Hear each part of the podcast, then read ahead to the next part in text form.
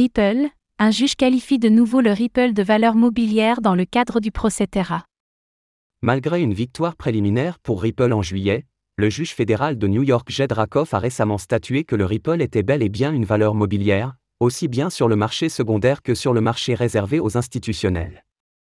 Cette décision a été prononcée lors du procès opposant Terraform Lab à la SEC lundi 31 juillet, semant encore plus de doutes sur la qualification des crypto-monnaies.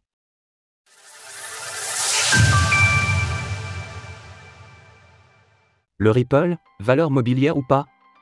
À la mi-juillet, la communauté crypto s'était largement réjouie de la bataille gagnée par Ripple dans le cadre de son procès contre la Security and Exchange Commission, SEC, des États-Unis, et ce d'autant plus que la bataille entre l'émetteur du Ripple et le régulateur dure maintenant depuis des années.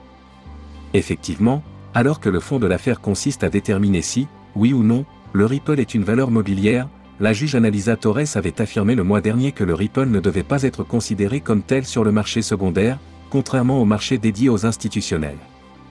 Et pourtant, le lundi 31 juillet, le juge fédéral de New York Jed Rakoff s'est opposé à cette distinction, affirmant que le Ripple était une valeur mobilière dans un cas comme dans l'autre.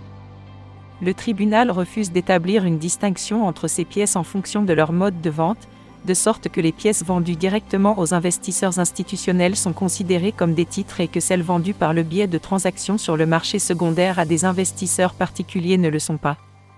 Ce faisant, la Cour rejette l'approche récemment adoptée par un autre juge de ce district dans une affaire similaire. Le cours du Ripple n'a quasiment pas été affecté par la nouvelle, avec une perte de 1,8% sur les dernières 24 heures dans un contexte de baisse globale du marché crypto. Les avocats de Terra face à la SEC. Le juge Jedrakov s'est prononcé contre l'avis de sa confrère dans le cadre du procès opposant Terraform Lab et Dokwon à la SEC, la partie défendante ayant tenté d'obtenir un jugement favorable concernant les tokens Terra Classic, Link, et Terra USD Classic, USTC, à l'instar du Ripple de Ripple. Effectivement, lors du dépôt de sa plainte contre Terraform Lab, la SEC accusait la société et son fondateur d'avoir commis une fraude sur les titres de crypto-actifs de plusieurs milliards de dollars. Les avocats de Terraform Lab se sont défendus, affirmant que la SEC n'était pas en mesure de juger correctement l'affaire, et que cette dernière devait l'être avec l'intervention du Congrès, ce que le juge Jed Rakoff a rejeté. Ainsi, nous observons que la qualification d'un token comme valeur mobilière ou non est amenée à varier d'un juge à l'autre, et qu'aucune réglementation claire n'est réellement définie à ce sujet aux États-Unis.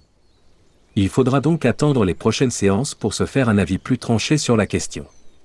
Retrouvez toutes les actualités crypto sur le site cryptost.fr.